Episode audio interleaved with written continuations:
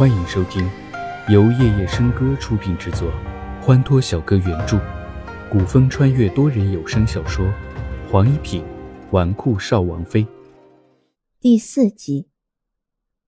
皇后看见叶子辰一双凤目里全都是齐之遥，恐怕秦老王妃先前所言不是无中生有，当下心中更是不悦。皇后冷着脸道。既然来了，就同本宫一起去见见皇上吧。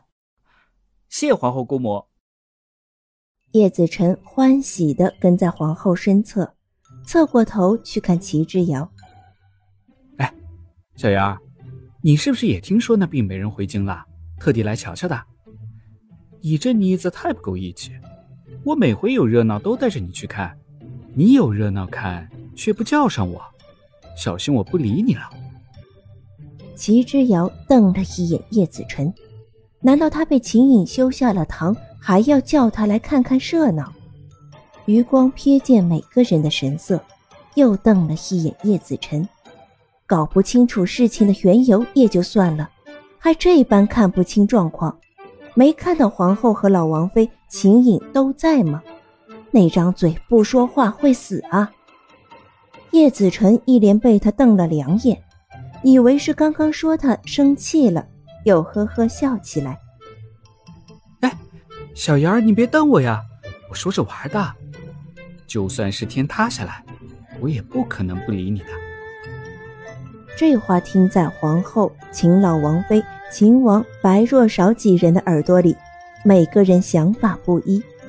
秦老王妃和白若少都不怀好意的弯了弯唇角。小瑶儿。叫得好不亲热。皇后面色不动，静静的走着，听着他们的对话。秦颖却有意的扫了一眼齐之遥，谁都听得出来，叶子辰这话里有几分暧昧。齐之遥无语，垂下眼眸，不想再看他一眼。叶子辰觉得今日的小瑶儿有些奇怪，可能是心情不好。可能是其他别的原因，看了一眼秦颖，似乎明白了几分，脸色微微一变，遂也不再说话。不多时，就走到了金銮殿门口。皇后娘娘到！朝臣们听见皇后驾到，都赶紧跪地行礼。参见皇后娘娘，皇后娘娘。千岁，千岁，千千岁！皇后凤驾缓缓走进大殿，看见金銮殿内的大臣一个不少的都跪在地上，而殿前一身龙袍的前帝正与一年轻男子一齐，丝毫不受他的影响，甚至是连头也未曾抬一下。他身后跟着一行众人。随着他走到距离前帝五尺之外的地方站定，他朝前帝俯身行礼，其余人跪地行礼。参见皇上。前帝似乎与年轻男子正下得起兴，就连皇后向他行礼也是半晌没反应过来。皇后脸色一沉，当着文武大臣的面，皇上许久也不叫平身。底下跪着的大臣们一个个面面相觑，皇上未叫皇后起身，皇后也没叫他们起身，只得继续跪着。半晌，前帝似乎才与年轻男子下完棋，开怀大笑起来：“哈哈哈哈哈哈！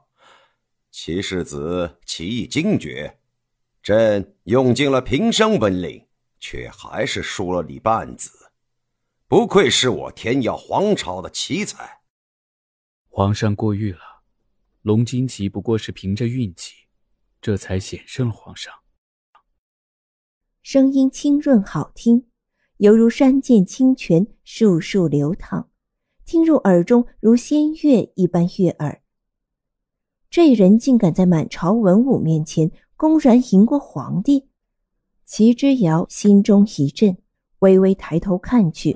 与前帝对坐棋盘的男子身着一身月白色锦袍，周身只有腰间一块通透白玉做点缀，其余配饰皆无。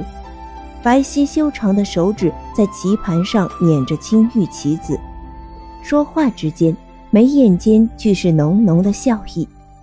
这是齐之遥第一次见到龙金奇，脑海中即刻一片空白。这世上有一种人，当他出现的时候，周围所有的人、所有的景致都会变得微如尘埃。他若九天之下的一朵雪莲。不沾染半点俗世尘埃，那么清雅，那么高贵，令人不敢亵渎他半分。哈哈哈哈哈！朕与你再下一盘。前帝似乎还没想起跪在地上的众人，兴致一来，就如同尝了甜头的小孩追着要糖吃。龙金奇容色不动，浅笑道：“皇上。”与臣下棋何时都可以，可现下皇后娘娘和满朝文武都还等着皇上叫平身。经龙金奇这一提醒，前帝才反应过来，起身看着众神。平身。谢皇上。众人起身，前帝回到龙椅之上，整个金銮大殿唯有龙金奇一人依旧坐在棋盘边上，静若处子。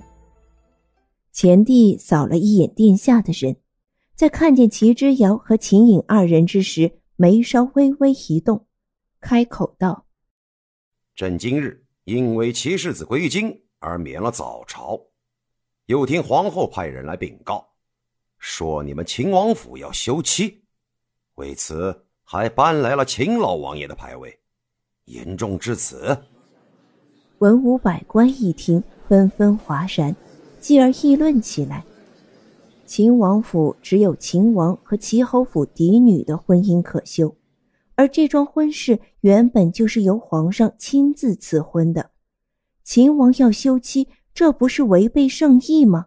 皇上会准？启禀皇上，并非是因为秦王府不敢念皇恩，实则是这个儿媳。我们秦王府容不下那尊大佛呀！多人小说剧《黄一品纨绔少王妃》，感谢您的收听，更多精彩内容，请听下集。